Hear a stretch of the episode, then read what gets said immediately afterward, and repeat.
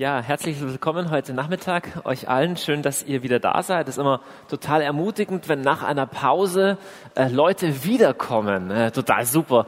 Ihr hättet ja auch entrüstet nach Hause fahren können. Ich möchte heute Nachmittag mit euch ein bisschen ein Thema einschieben, das nicht direkt äh, an dem anknüpft, wo wir heute Morgen angefangen haben. Da mache ich nachher während des Vortrags weiter mit dem inneren Garten, mit dem Thema Gebet.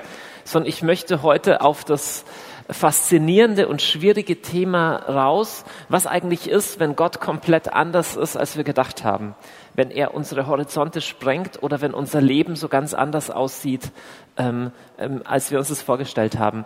Äh, liebe Technik, ich brauche meinen, genau, Dankeschön. Ähm, es, ist, es ist allgemein so, es gibt gewisse Themen, über die ist es komplett un, äh, un, un, uncool zu reden in unserer Kultur. Ja? Zum Beispiel ist es nicht so, dass du auf dem, dass du im Bus zur Arbeit sitzt und du unterhältst dich mit jemandem, ähm, zum Beispiel, was meinst du eigentlich, wie du mal sterben wirst?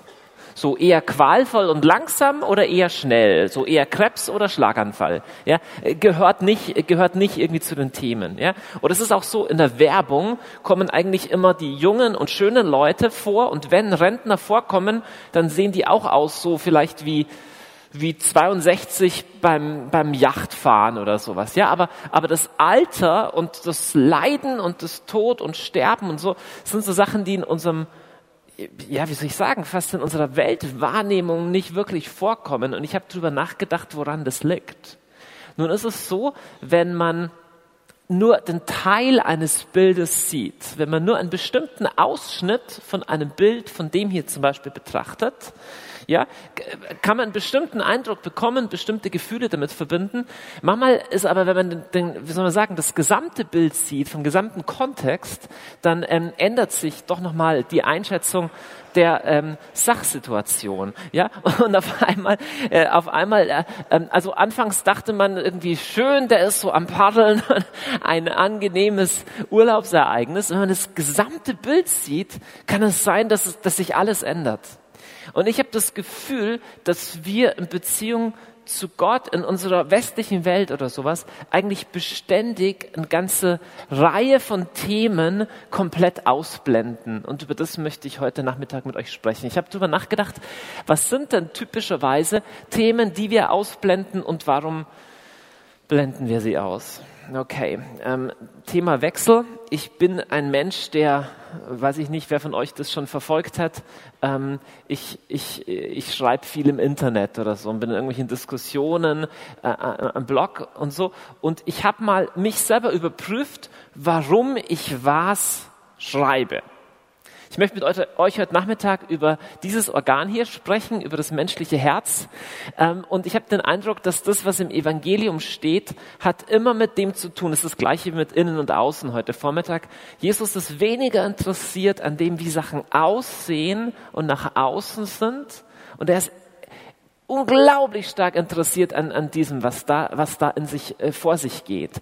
Und ich glaube tatsächlich, dass es leidvolle Situationen im Leben sind, die zeigen, was da eigentlich Sache ist, wer da eigentlich, wer da eigentlich das Sagen hat.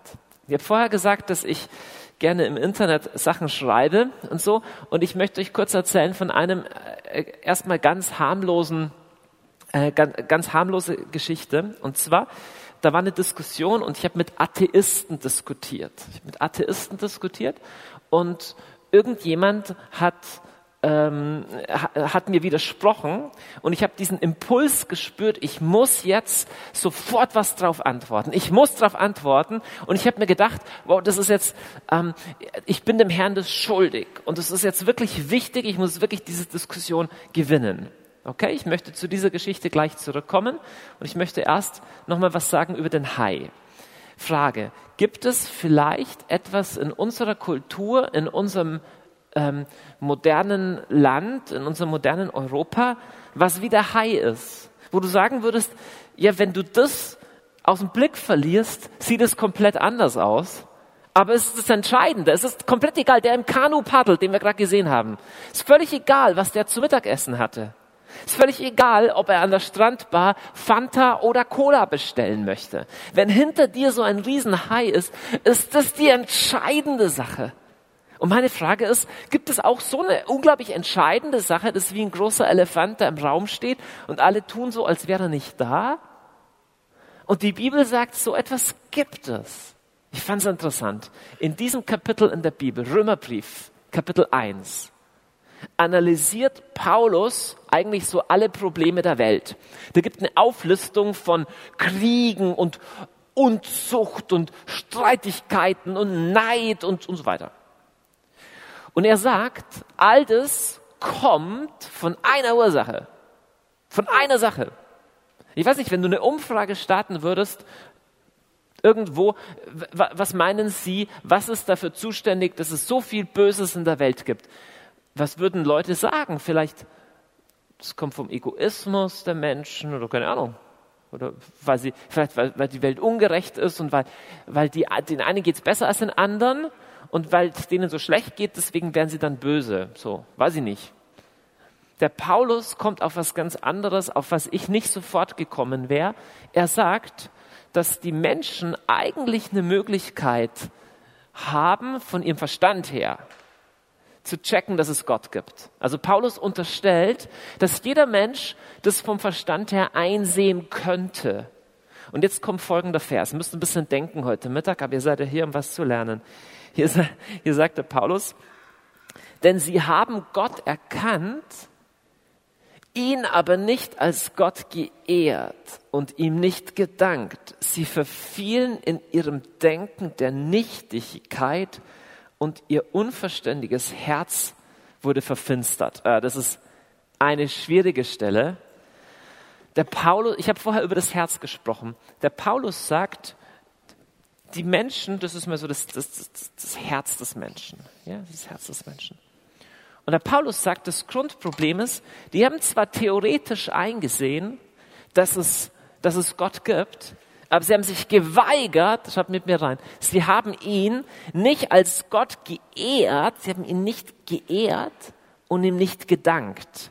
Das heißt, sie haben sich geweigert, sowas hier zu machen. Ich mal hier mal eine Krone drauf. Und das bedeutet zu akzeptieren, dass es über ihnen drüber einen gibt, den es gilt zu ehren und dem sie sich verdanken. Ja, das fanden sie nicht gut. Das finden wir auch heute nicht so gut. So ganz viele Leute haben kein Problem mit so einem Gott zu sagen, irgendwas Höheres wird schon geben, so eine Energie, so ein Grießbrei ähnliches, transzendentes Wabern ein kosmisches Hintergrundrauschen irgendwie. Aber zu sagen, ich ehre diesen Gott und ich danke ihm, er, wenn ich mich bedanke, dann gebe ich ja zu, dass ich es nicht verdiene. Wie ich heute Morgen gesagt habe mit dem Geschenk, ne, wenn ich sage, das wäre nicht nötig gewesen, stimmt, ein Geschenk ist kein Lohn, ja, und und es ist ja so, wir sind ja komisch, wir Menschen, ja, so unglaublich. Ist dir bewusst, dass von all dem Sauerstoff, den du einatmest, übrigens seit du geboren bist, kein einziges Sauerstoffmolekül hast du selber erschaffen.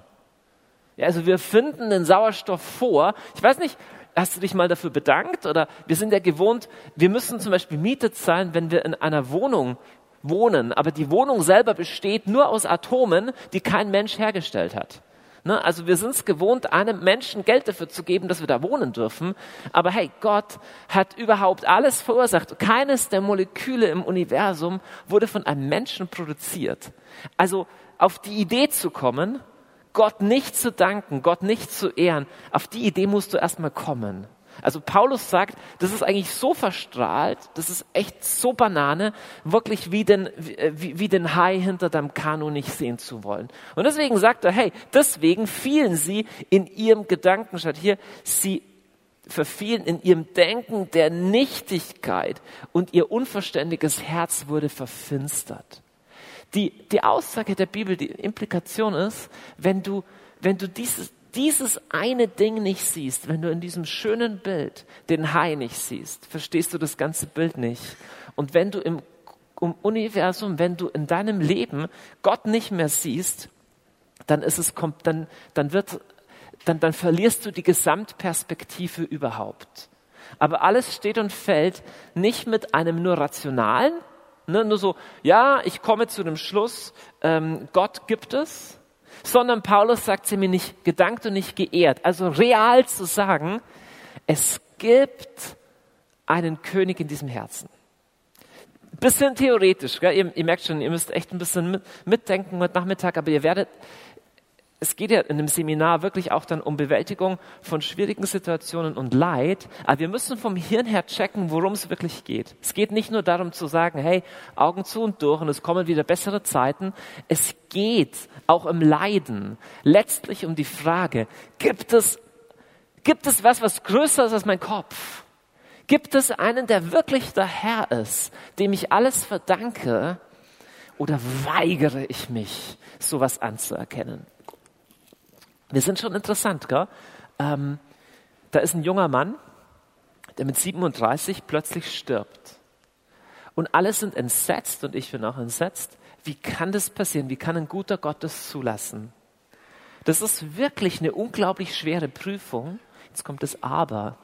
Aber was wir nie tun ist, ich wach morgens auf mit 37 Jahren und merke, wow, es ist Sauerstoff da, obwohl ich gar nicht für den bezahlt habe.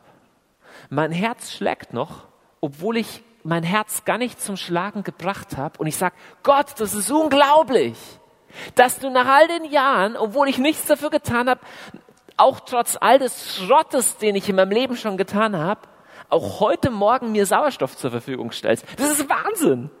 Wir haben irgendwie diese Meinung, wir verdienen das wir haben schon einen Anspruch drauf. Und wenn da, wenn da auf einmal Leid in mein Leben kommt, muss also Gott sich gefälligst rechtfertigen. Ja, haben wir sogar die Theologen, das gibt es sogar auf Griechisch, das heißt dann Theodice. Gott muss sich rechtfertigen. Was fällt ihm überhaupt ein? Hey, come on.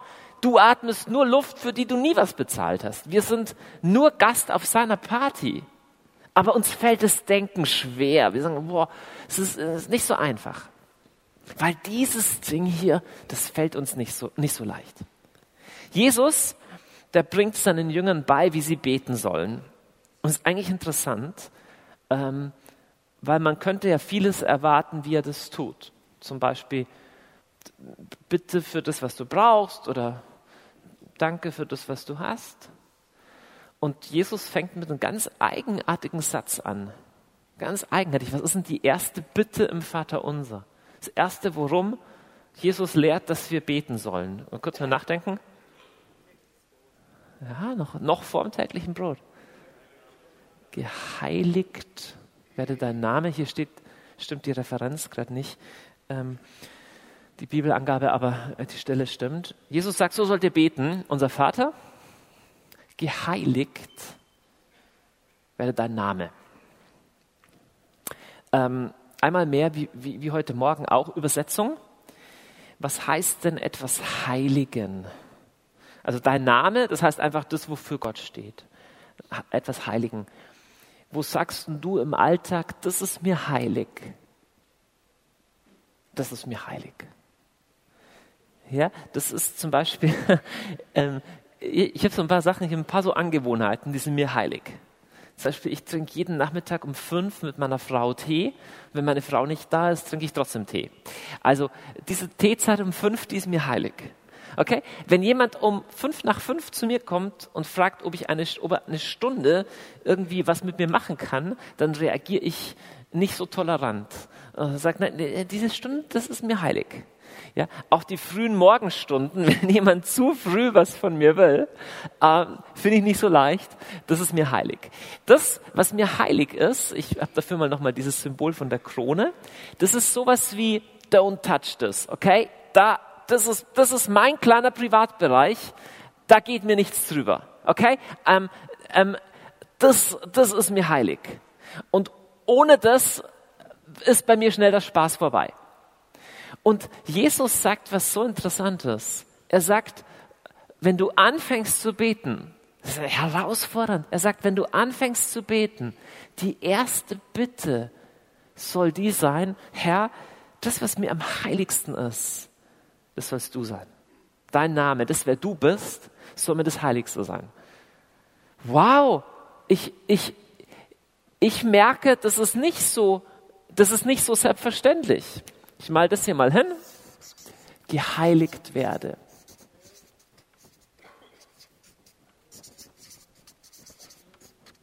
Geheiligt werde. Jetzt, warum ist das nicht so selbstverständlich? Das ist deswegen nicht so selbstverständlich, behaupte ich, weil auf dieser Krone, weil in diesem, auf diesem, auf diesem Thron des Herzens schon alles mögliche andere ist, was uns auch heilig ist. Ich komme jetzt zurück zu meiner kleinen Geschichte, als ich eines Tages im Internet war. Und ich habe erst ich habe erst gedacht, okay, ich muss jetzt unbedingt antworten in der Diskussion, weil da geht es jetzt um den Herrn. Okay, das ist mir wichtig. Wenn jemand um den Herrn sowas, ja, wenn, irgendwie, das, das, das geht einfach nicht. Ja, ich muss dafür sorgen, dass diese Diskussion gewonnen wird. Und immer wenn du emotional so richtig hochfährst, dann ist es interessant, genau hinzuschauen. Dann ist es interessant hinzuschauen, was ist denn da gerade, was mir so heilig ist? dass ich ganz panisch werde. Und mir ist bewusst geworden, hey, ich will einfach nur Recht haben. Das Gefühl, hier ist jemand gescheiter als ich oder hat einen Kommentar und ich bin Schachmatt, habe ich mir gemerkt, wow, das kränkt mich in, meinem, in meiner Sehnsucht nach Macht.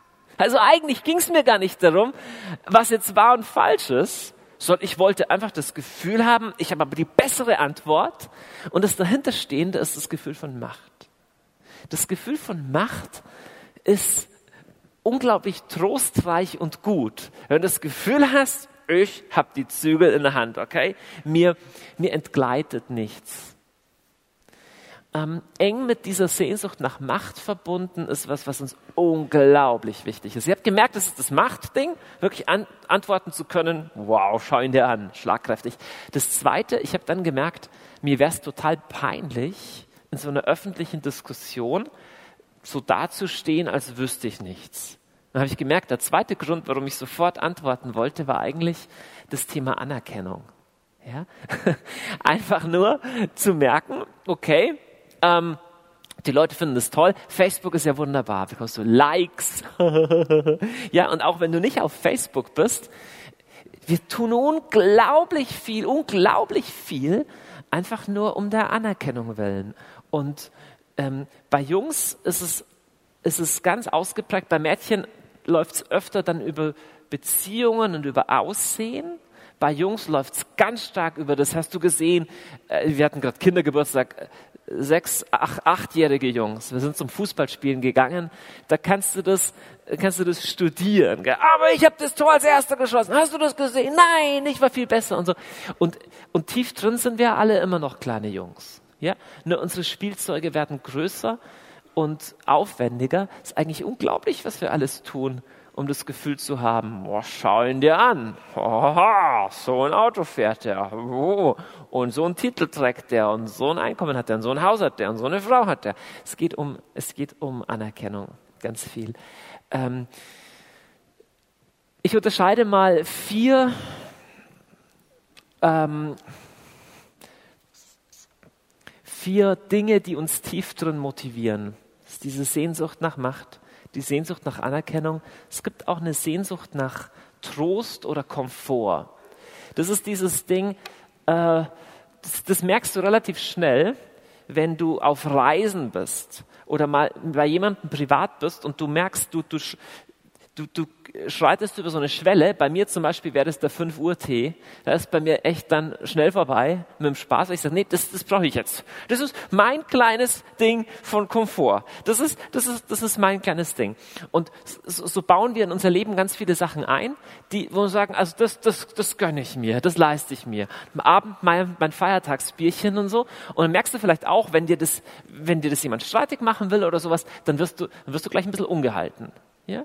So. Und schließlich das letzte ist Sicherheit. Wir tun unglaublich viele Dinge aus der Suche nach Sicherheit heraus. Ich behaupte, dass diese vier Dinge ein Großteil von unserem Handeln beeinflussen. Was tue ich, dass ich mich sicher fühle?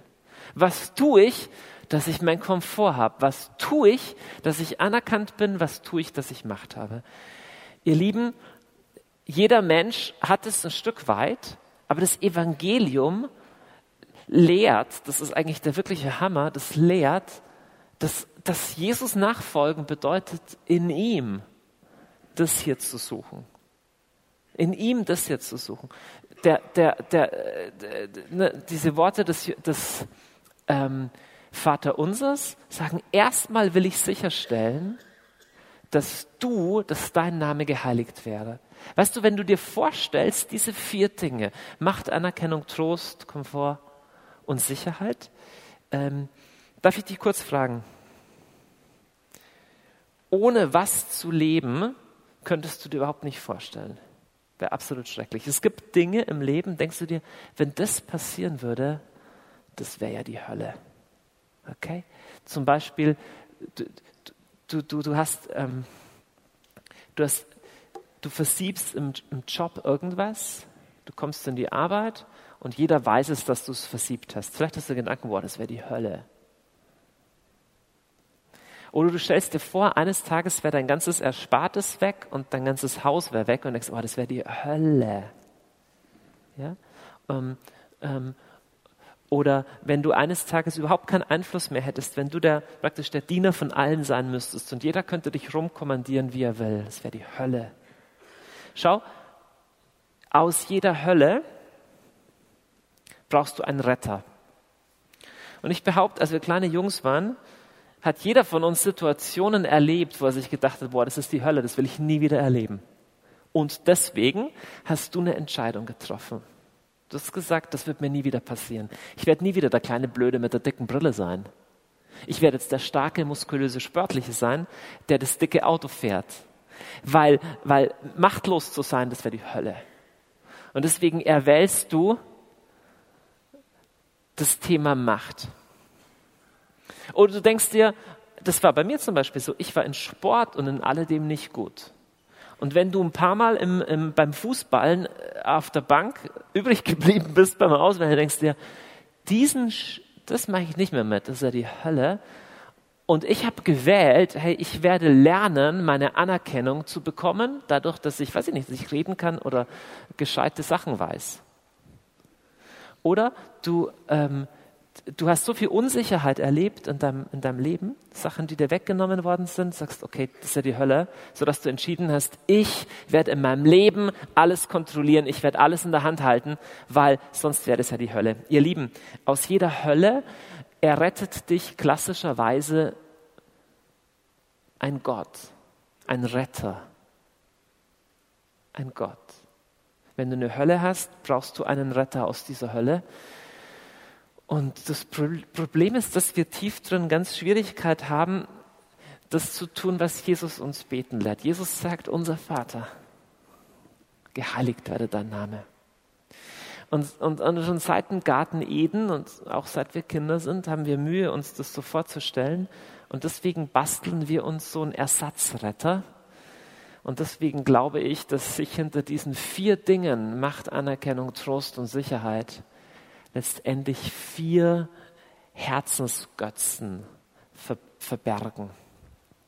Das sind vier Herzensgötzen. Ich habe ich weiß nicht, wie ein Götze aussieht, aber ich habe so ein hässliches Bild mal ausgesucht. So, das ist also äh, ganz hässlich. So, ja. so vier Herzensgötzen. Ich schreibe die nochmal schnell hin.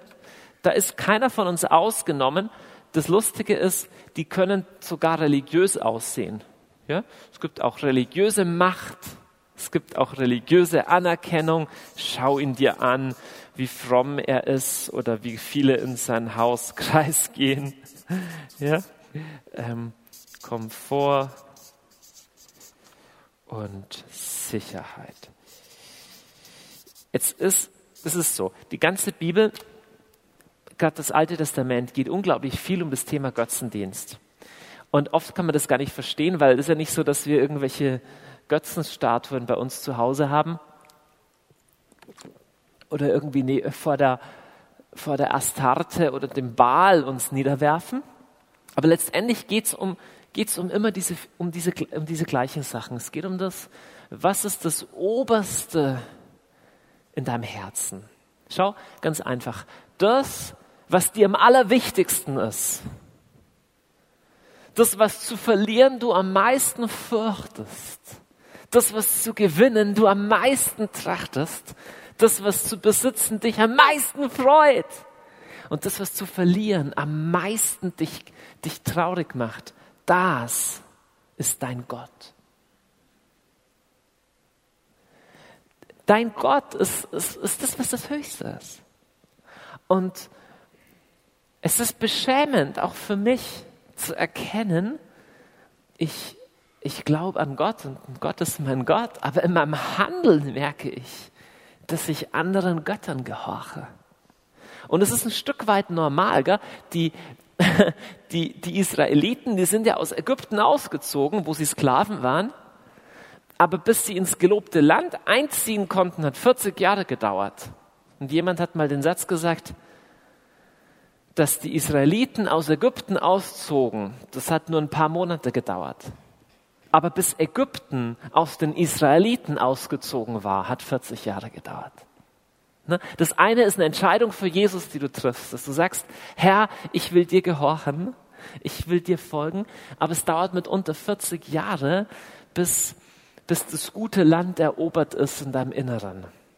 Und das Blöde ist, dass, ähm, dass teilweise die Ansprüche des Herrn, das, was er will von uns, okay, die kollidieren mit dem, die clashen mit dem zusammen.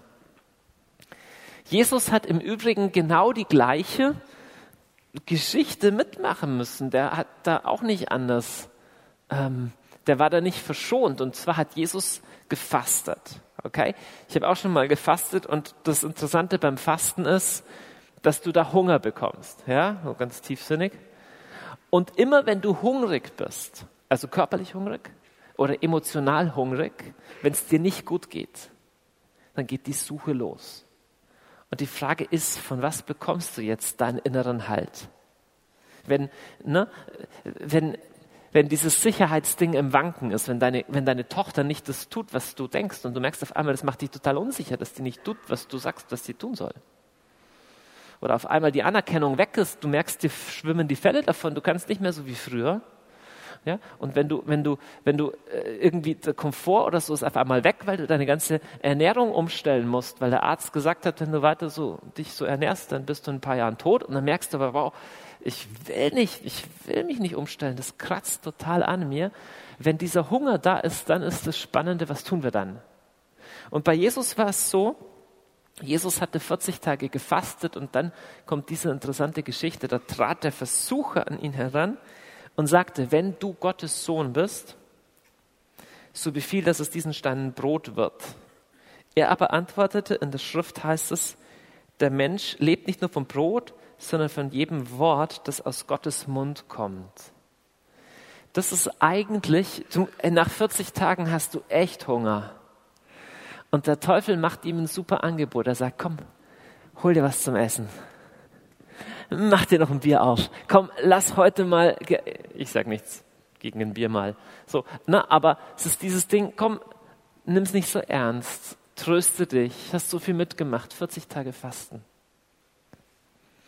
Und dann kommt er ein zweites Mal an Jesus ran mit einem ebenfalls erstaunlichen Angebot.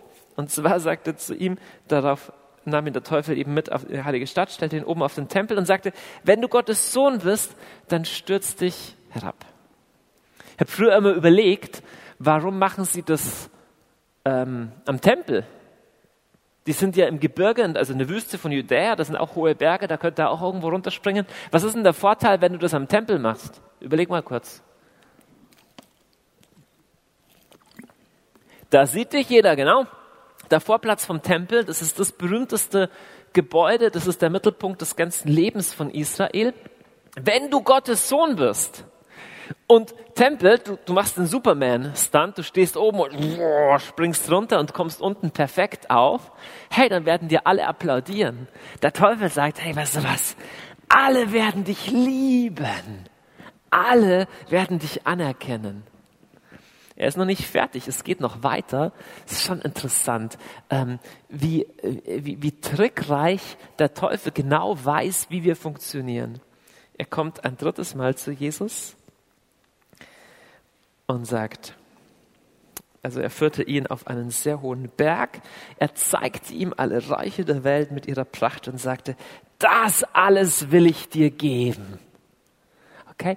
Dieses Ding mit ähm, mit Macht und mit den Reichen der Welt hat einerseits mit Macht zu tun, aber auch mit Sicherheit. Okay, du musst dir nie wieder Sorgen machen, alles liegt dir zu Füßen. Und sehr interessant, wie Jesus darauf reagiert. Er geht auf keines der drei Dinge ein, aber er, geht, er gibt eine Antwort, die die Antwort für dich ist, die die Antwort für mich ist. Und er sagt, weg mit dir, Satan. Eine Sache steht geschrieben und die heißt, sollst den Herrn, deinen Gott, anbeten und ihm allein dienen. Ihr Lieben, Gott anzubeten, ähm, ja, das andere nicht. Ähm, Gott anzubeten, es ist leicht, wenn es dir gut geht. Aber es ist echt schwer, wenn alles in dir schreit. Und wenn, wenn der Teufel an dich herantritt und sagt, ach toll, du bist Gottes Sohn. Sieht ja prächtig aus.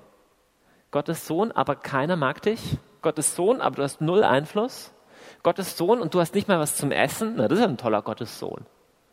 Wenn du wenigstens Gottes Sohn wärst, dann würde man das ja irgendwo dann merken, oder?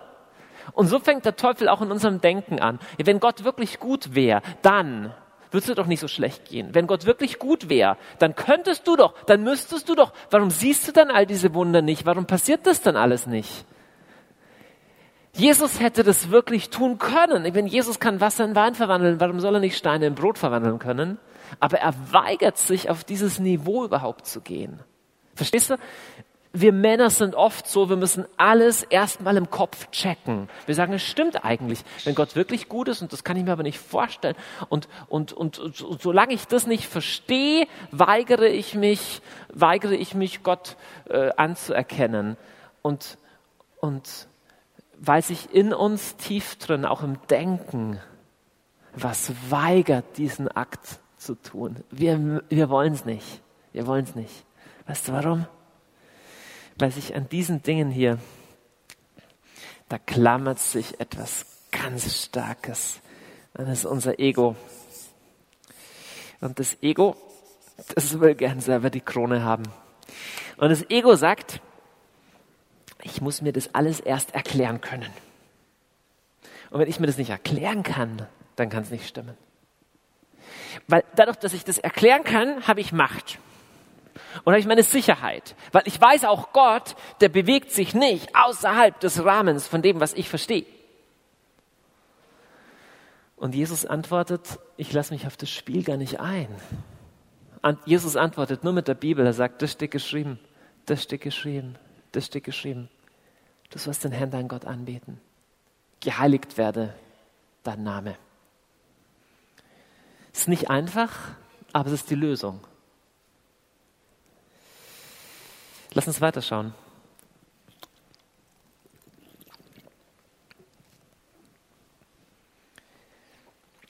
Man kann fragen, was ist denn klassischerweise was, was wir sonst heiligen? Jesus wird ja gefragt, wie sollen wir beten? Und sagt er, wenn ihr betet, dann betet nicht wie die Pharisäer oder die Heuchler. Und zwar warum? Er sagt, Jesus, wenn ihr betet, betet nicht wie die Heuchler. Sie stellen sich beim Gebet gern in die Synagogen und an die Straßenecken, damit sie von den Leuten gesehen werden. Amen, das sage ich euch. Sie haben ihren Lohn bereits erhalten. Sehr interessant. Frage. Warum beten diese Heuchler? Warum tun sie das? Um gesehen zu werden. Okay? Ihre Motivation hier drin im Herzen, ihre eigentliche Herzensmotivation ist, ich bete, damit ich dann was dafür bekomme. Und zwar, was bekomme ich? Ich bekomme die Anerkennung der Leute. Das heißt, eigentlich geht es mir nicht darum, dass Gott geheiligt wird, sondern eigentlich geht es mir darum, dass ich Anerkennung bekomme. Weißt du, dass du das volle religiöse Programm durchziehen kannst aus völlig ungeistlichen Motiven? Also, es ist ja ein Stück weit menschlich. Gell? Wir beten, um getröstet zu werden. Wir beten, um Gebetserhörungen zu bekommen. Wir beten, um ähm, um, um einfach unser Leben irgendwie wieder in den Griff zu bekommen oder ruhig zu werden. Und jetzt tut Gott in seiner unglaublichen Gnade etwas ganz Krasses. Und zwar, etwas unglaublich therapeutisch Wirksames. Und zwar, er erhört uns manchmal nicht. Oder du betest und du spürst ihn nicht. Und jetzt wird's interessant, weil jetzt entscheidet sich's, ob dein Beten, ob dein Anbeten nur die verlängerte Arm von deinem Ego ist. Also Gott ist gut, aber nur solange er meinem Komfort dient. Nur solange er mich in meiner Macht bestärkt. Nur solange es mir nachher von der Anerkennung her noch besser geht, passt mir Gott ganz gut in den Kram. Aber dann ist es kein Gott, dann ist es noch immer einer von deinen kleinen Hausgötzen. Und ich lächle drüber, weil das betrifft jeden von uns. Tief drin im Herzen ist unser Herz verdreht und verschlagen. Aber das, ihr Lieben, bedeutet, dass jede, jede Erfahrung von Leid, jede Erfahrung von Scheitern, jede Erfahrung, wenn du was nicht verstehst, hast du eine Wahl. Und die Wahl ist entweder zu sagen, ich werde ein Stück bitterer, ein Stück verzweifelter, ein Stück enger und wütender auf Gott. Oder du vollziehst diesen Schritt, einen Schritt tiefer. Der Augustinus hat gesagt, das gleiche Leiden, das den einen in die Hölle bringt, bringt den anderen in den Himmel. Wie meint er das? Unter euch sitzen Leute, die sagen, hey, hör mir auf mit diesem Quatsch, weil wenn du erlebt hättest, was ich erlebt habe, dann würdest du nicht so leichtfertig über das sprechen. Und ich muss gestehen, ich weiß nicht, was du erlebt hast.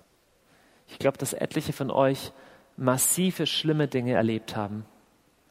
Die Gefahr ist die zu sagen, meine Geschichte, mein Leid, das ist so groß, ähm, da ist es nur natürlich, dass ich nicht bereit bin, das hier zu sagen. Schau, aber ich habe in meinem Leben ein paar Leute kennengelernt, die durch das unermesslichste Leiden gegangen sind, wie ich es mir nur vorstellen kann. Ich möchte nur drei, einfach nur drei Geschichten, ich könnte viele Geschichten erzählen, aber nur drei. Das eine ist ein ähm, katholischer Priester, den ich kennengelernt habe, der fünf Jahre im Konzentrationslager war. Und ich war mit ihm zusammen das erste Mal wieder in diesem Konzentrationslager, wo er war. Also ich weiß nicht, wie es überhaupt, wie man das überhaupt über, überlebt, fünf Jahre in einem Konzentrationslager zu sein. Und das, da war ich ein junger Teenager und ich bin mit ihm dahin gefahren und ich habe ihn gefragt, wie, hatten Sie nicht ein Leben lang Albträume? Und wie, lebt man damit? Und er hat gesagt, nee, ich habe ich hab, ich hab vergeben. Ich habe den allen vergeben und ich bin in Frieden mit Gott. Und ich so, was? Und dann kannte ich eine andere alte Frau, Frau Exner hieß die, die war Russlanddeutsche, die ist ähm, von Stalin dann verschleppt worden nach Kasachstan und ihr, ihr, ihr Bruder ist hinter der Scheune erschossen worden und ihr Mann und ganze männliche Teil der Familie ist nach Sibirien verschleppt worden, nie wieder gesehen. Sie selber mussten Sklavendienst leisten mit Kamelen ähm, in Kasachstan. Entsetzliche Sachen durchgemacht und war eine Frau, die, wo ich echt sagen würde, ein bisschen wie heute Morgen, wo innen viel mehr war als außen. So eine, so eine unscheinbare kleine Dame und innerlich hatte sie ein, ein Reichtum. Und dann denke ich noch an eine dritte Person, an einen chinesischen Christen, der jahrelang in, ähm, von, von den Chinesen, von den Kommunisten verfolgt wurde und gefoltert wurde auf die unvorstellbarste Weise. Ich werde euch die Details ersparen, trägt überall Wunden, äh, Narben an seinem Leib, an seinem Leiben von Jahren von Folter. Und ich, ich, ich war mit ihm beim Essen und ich habe ihn gefragt, wie, wie, wie kann man das aushalten? Und ich weiß nur das eine, egal wie tief das Leiden ist, seit diesem Tag hier, seit Jesus gestorben ist, und zwar übrigens ist er gestorben mit einem unerhörten Gebet auf den Lippen. Jesus hat gebetet, Vater, bitte, lass diesen Kelch an mir vorübergehen. Und die Antwort des Vaters war nein. Aber seit diesem Tag, Jesus hat das bis ins Tiefste, bis ins Letzte durchlebt, dieses Vater in deine Hände lege ich meinen Geist. Und seit diesem Tag muss gar keins von unseren kleinen oder großen Leiden mehr ein gottverlassenes und sinnloses Leiden mehr sein, sondern es kann ein sein, das mich tiefer in Jesus hinein umgestaltet. Ich, ich habe erzählt, wie diese Herzensgötzen normalerweise funktionieren. Wenn du zu Jesus gehörst wenn, und wenn du noch nie eine Entscheidung für Jesus getroffen hast, dann tu das heute. Wenn du zu Jesus gehörst, folgst du einem komplett anderen Programm. Der Petrus bezeichnet das so, er sagt, ihr wisst, dass ihr aus eurer sinnlosen, von den Vätern ererbten Lebensweise nicht um einen vergänglichen Preis losgekauft wurdet, nicht um Silber oder Gold, sondern mit dem kostbaren Blut Christi des Lammes ohne Fehl und Makel. Auch hier wieder ein bisschen eine schwere Stelle. Petrus sagt, du wurdest um einen Preis losgekauft. Ich liebe diese Aussage. Jemand hat für dich etwas bezahlt, und zwar das Wertvollste, was es gab, das Blut des, ja, des kostbarsten Menschen, der je gelebt hat.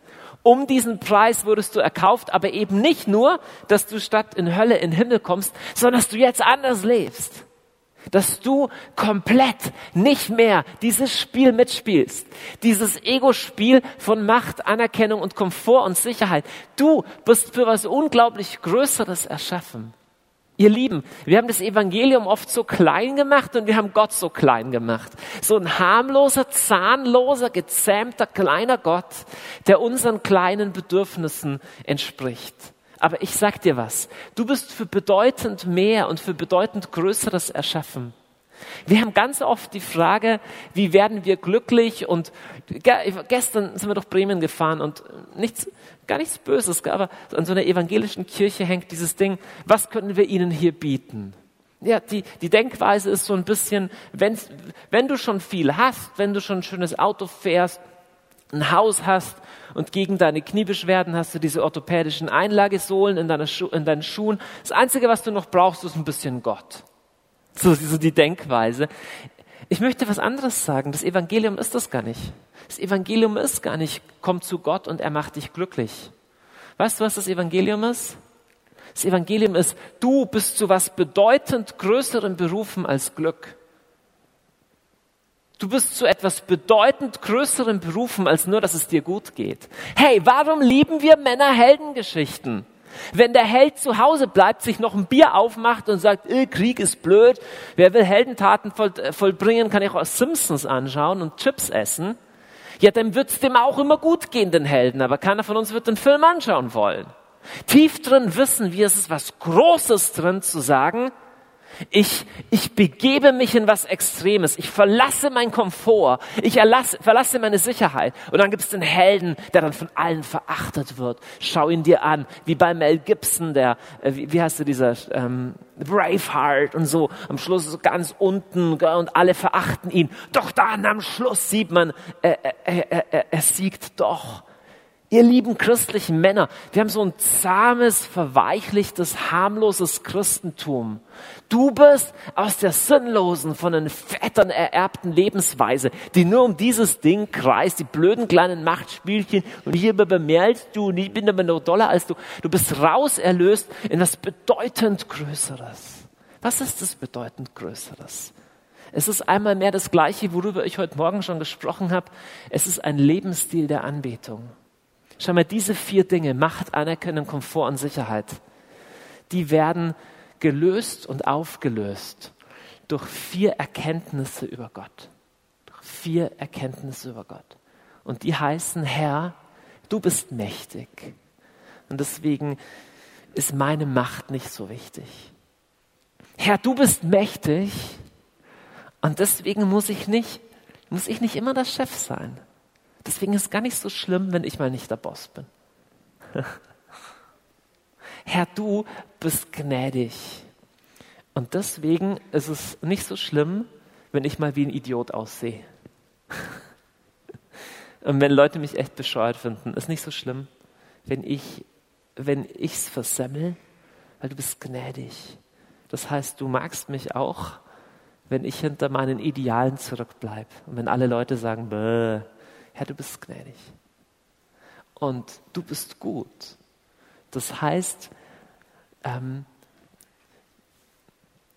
das Gute, was ich suche, dass ich mich, ich will mich, ich will es ein bisschen schön haben, ja, ein bisschen einen schönen Fernseher will ich mir gönnen, einen schönen Wein will ich mir gönnen und ein bisschen reisen will ich auch mal. Und, und so das, so, so kleine Vorgarten-Idylle und so diese kleine Komfort, was das Leben besser macht, ist schon okay, aber im letzten Herr bist du gut. Im Psalm 16, mich bewegt es so, da betet der Psalmist, ich sage zum Herrn, du bist mein Herr, mein ganzes Glück bist du allein. Schau, das richtig Blöde, was, was das Blöde an den Herzensgötzen ist? Das Blöde an allen Götzen. An allen Götzen. Zwei Sachen sind blöd. Erstens, sie halten nie, was sie versprechen. Und zweitens, sie wollen immer mehr. So, wenn du dir, ich hatte so eine Tante, die ist mittlerweile schon gestorben, deswegen kann ich über sie sprechen, aber ähm, für die war wirklich das Thema Sicherheit so wahnsinnig. Ähm, und das Problem ist, wenn du so ein Sicherheitsfreak bist, das ist nie genug. Dann hat sie erstmal so Vierfachschlösser in ihrem Haus angebracht und dann hat sie noch so einen hohen Zaun um ihr Grundstück gebaut und hat sie gesagt, sie geht abends nicht mehr raus, weil es zu gefährlich ist. Und irgendwann ist sie gar nicht mehr rausgegangen, weil es zu gefährlich ist. Und hat sie eh schon 20 Versicherungen gehabt. So sind Götzen. Das ist es nicht so, dass wenn du anerkannt bist in deinem Job, dass das irgendwann voll ist, dass du sagst, so, jetzt fühle ich mich einfach gesättigt und glücklich. Nein, weil da kommt jemand anderer, der ist noch besser als du. Und auf einmal fühlst du dich wieder total komplett wie der letzte Loser. Diese Götzen halten nie, was sie versprechen. Du brauchst immer mehr davon. Und dann hast du dir da mal was Schönes geleistet, denkst du, oh, da gibt es auch noch was Besseres, noch, noch eine Klasse. Dann freust du dich einen Tag lang an deinem neuen Auto. Und dann siehst du jemand, der hat noch Neueres. Ja, und dann kaufst du dir den einen neuen Computer und dann freust du dich drei Monate dran und dann kommt ein neues Modell raus und deine gesamte Freude ist weg. so, diese Götzen halten nicht, was sie versprechen. Das ist wie ein Hamsterrad. Du brauchst immer mehr, aber kommst nicht vom Fleck. Sie halten nicht, was sie versprechen und du brauchst immer mehr davon. Der Psalmist betet Psalm 16, denn bei dir ist die Quelle des Lebens. Zu deiner Rechten ist Freude in Fülle vor deinem Angesicht ist Wonne für alle Zeit. Und Herr, weil du groß bist, deswegen muss ich nicht die Sicherheit über alles in der Hand haben. Ihr Lieben, wenn du anbeten willst mit Substanz, Komm raus aus deinem Gebetsleben, wo du deine Bitten dem Herrgott vorliest, sondern bete das mal her. Und bete diese vier Worte und wend die mal an auf den Kontrollfreak in dir und auf den Komfort und ich will's gemütlich haben Typ in dir, so den inneren bequemen, trägen Pizzaesser in dir. Ja, und, oder diesen anerkennungsgeilen, ja, so der, der der coolste sein muss und der der tollste sein muss. Wir haben das alles in uns. Ich habe alle vier in mir. Ich weiß gar nicht, was, von was am meisten. Ja, oder diesen, diesen, diesen Machtfreak, diesem Alpha-Tierchen. Ja, nimm diese vier mal an der Hand und sag, weißt du, was wir heute machen? Heute machen wir Anbetung. Dann fängst du mal an, mit Substanz zu beten, nicht nur so bla bla. Dem Herrn geht's ja ums Herz. Dann wird's, dann wird's konkret, zu sagen, hey, Herr, du bist mächtig. Deswegen muss ich nicht immer der Chef sein. Da muss ich auch nicht austicken, wenn mich jemand kritisiert. Du bist gnädig. Deswegen ist nicht so schlimm, wenn mich alle nicht, nicht alle toll finden. Du bist gut. Deswegen muss ich nicht ständig nach mehr Komfort und Trost suchen. Ganz viele Menschen, Männer, die sich in Abenteuer stürzen, die ihnen nicht gut tun, die zum Beispiel ihren Ehen nicht gut tun. Da ist tief drin so ein Ding wie, ja, aber da ist so ein kleines inneres Kind, das will getröstet werden. Und das, das Blöde ist, wenn wir das nicht lernen, beim Herrn zu erfüllen, diese vier Wünsche, nicht beim Herrn zu erfüllen, dann suchen wir uns in der Regel ungesunde Spiel, Spielzeuge, die nie das halten, was sie versprechen und die unser Leben zerstören. Was hat all das mit dem Leiden zu tun? Was hat all das nochmal mit, dem, mit der Kanufahrt vom Anfang zu tun?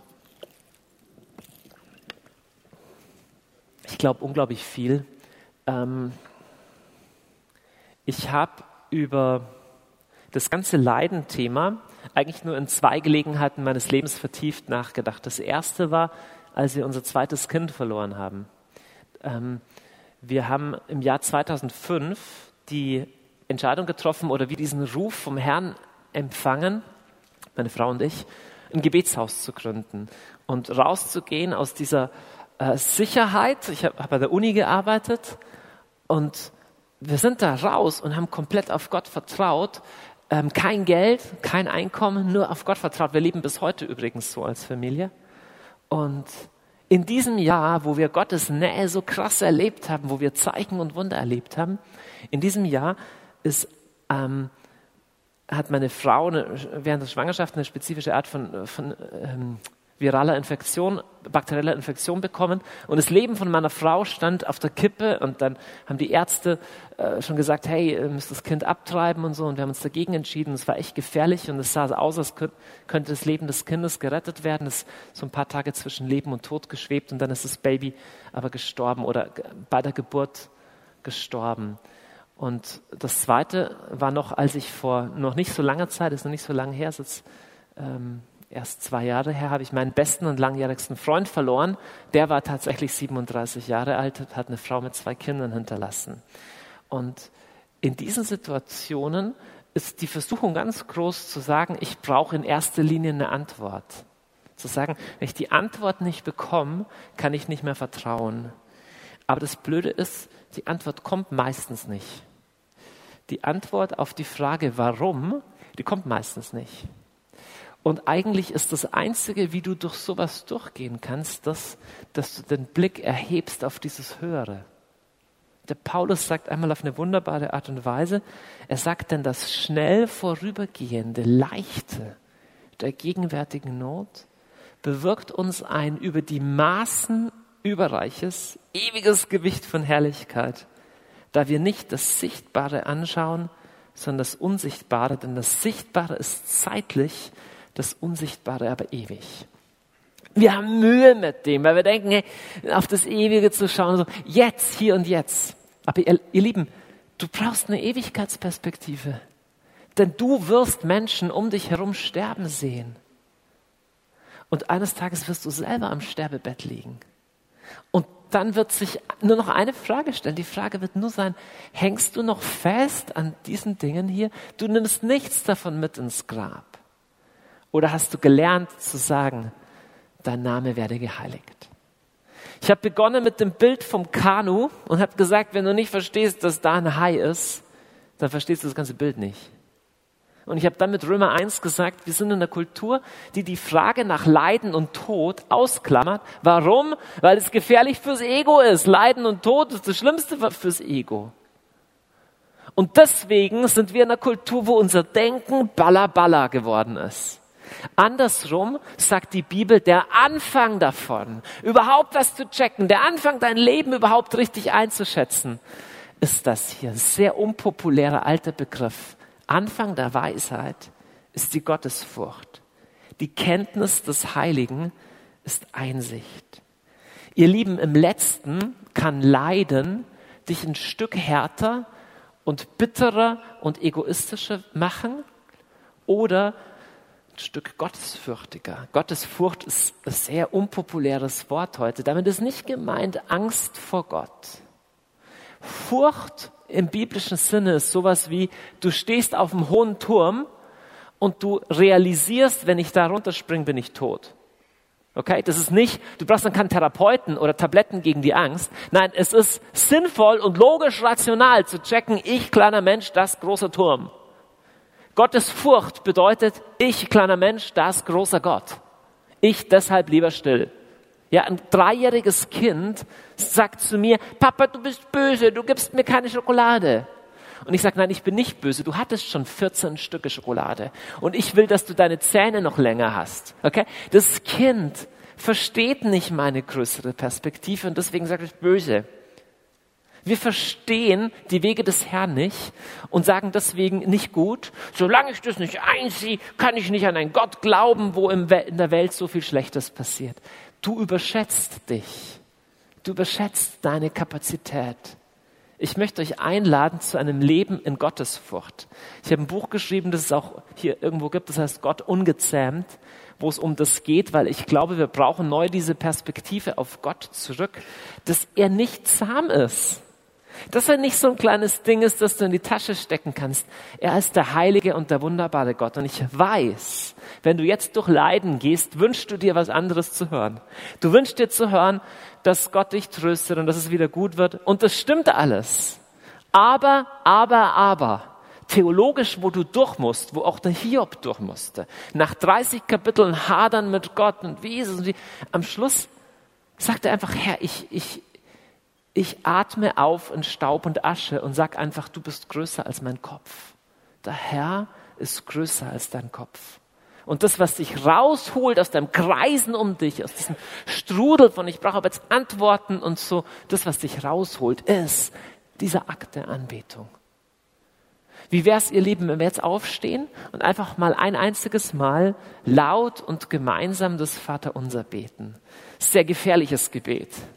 Kommen zwei gefährliche Sachen vor. Erstens, dein Wille geschehe. Das heißt nämlich nicht mein Wille geschehe. Ja, der Machttyp in mir, der sagt, ja, mein Wille geschehe. Und das Zweite, was auch gefährlich ist, was da gesagt wird, ist, vergib mir so, wie ich den anderen vergebe. Au, Backe. Au, Backe. Aber der Herr ist gnädig, er ist gut. Und durch was auch immer du gerade durchgehen musst, du kannst da durchgehen. Und du kannst reifer und tiefer und ganzer und weiser und gottesfürchtiger aus diesem Sturm hervorgehen, als du reingegangen bist. Aber nur, wenn du lernst, den Blick zu erheben und zu sagen, du bist ein guter Vater und deswegen sage ich, dein Name soll geheiligt werden. Das soll mir heilig sein, dass du der Erste bist. Lass uns beten. Vater unser im Himmel, geheiligt werde dein Name, dein Reich komme, dein Wille geschehe wie im Himmel, so auf Erden. Unser tägliches Brot gib uns heute und vergib uns unsere Schuld, wie auch wir vergeben unseren Schuldigern. Und führe uns nicht in Versuchung, sondern erlöse uns von dem Bösen. Dein ist das Reich und die Kraft und die Herrlichkeit in Ewigkeit. Amen. Herr, so beten wir, dass du das tief in unser Herz schreibst, dass wir Männer der Anbetung werden, Männer, die den ungezähmten Gott lieben. Amen.